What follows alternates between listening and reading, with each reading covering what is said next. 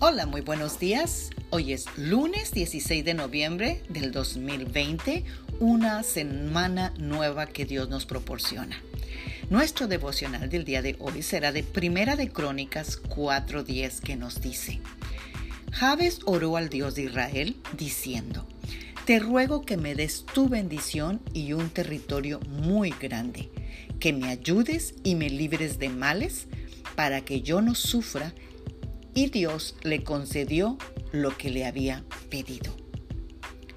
Amadas guerreras de Dios, esto que acabamos de leer es una oración y su contestación en un solo versículo. ¿Quién te dijo que para que Dios te responda tienes que orar largas oraciones?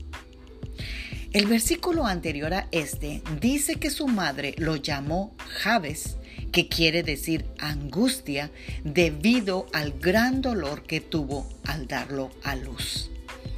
Pero Javes no se conformó con su pasado, ni quiso hacerle honor a su nombre, sino que oró atrevidamente con su corazón en la mano, diciéndole a Dios, bendíceme y dame un territorio muy grande, ayúdame y líbrame de todo mal y sufrimiento. Y Dios lo escuchó y le respondió inmediatamente. Así es como se debe orar, con el corazón en la mano, ya que Dios es tu Padre y solo Él puede cambiar tu vida, tu esposo, tus hijos, tu familia, ya que en Dios está el poder para bendecir, el poder para hacerte prosperar, el poder para salir de la situación dolorosa y guiarte hacia el camino de la bendición. Recuerda que en la oración todo depende de la posición del corazón. Dedica tiempo para orar a Dios y Él dedicará tiempo para solucionar tu problema. Oremos esta mañana. Padre de misericordia y de bondad, te damos gracias por darnos la oportunidad de vivir una semana más.